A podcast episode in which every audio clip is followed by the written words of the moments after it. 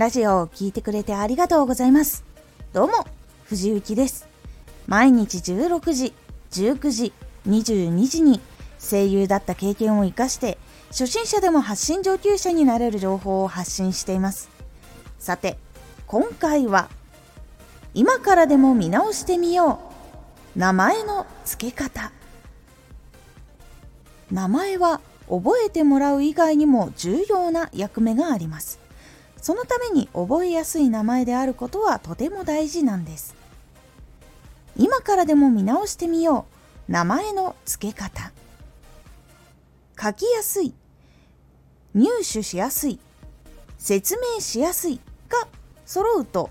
聞いている人が他の人に話したい時間違った名前を入力しなかったり相手とも意思疎通が取りやすくなるからなんです。ラジオやチャンネルを知ったからといって聞いてよかったと思っても必ずしもフォローしたりブックマークしたりするわけではないんです。人によっては好きなんだけど理由があってフォローができないからいつも検索して聞いてくれるという人もいるんです。もしくは気になるんだけど後で聞こうと思って思い出して入力して検索するっていう人もいます。この時に名前フルネーム漢字だとどのような漢字かわからなくなって間違ってしまったらたどり着くことができなくなってしまってもう聞けなくなってしまうということがあるんです。なので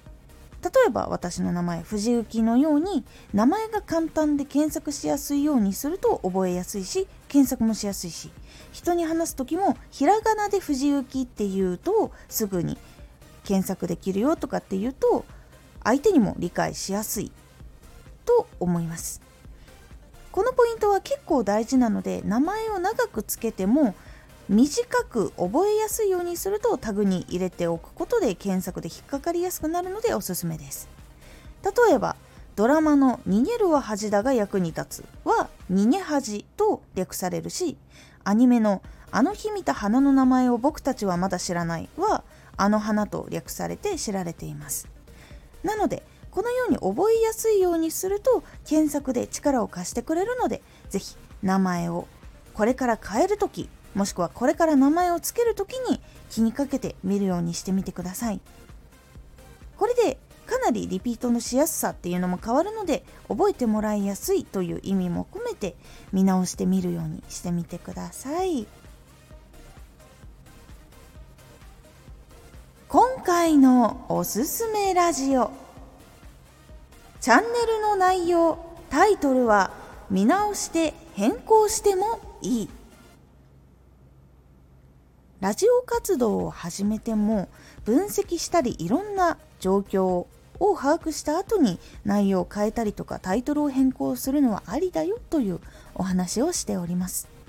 このラジオでは毎日16時19時22時に声優だった経験を生かして初心者でも発信上級者になれる情報を発信していますのでフォローしてお待ちください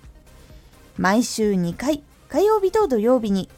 内々から本気で発信するあなたに送るマッチョなプレミアムラジオを公開しています。有益な内容をしっかり発信するあなただからこそ収益化してほしい。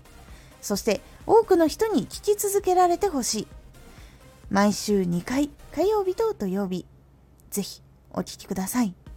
ツイッターもやってます。ツイッターでは活動している中で気がついたことや役に立ったことをお伝えしています。ぜひこちらもチェックしてみてね。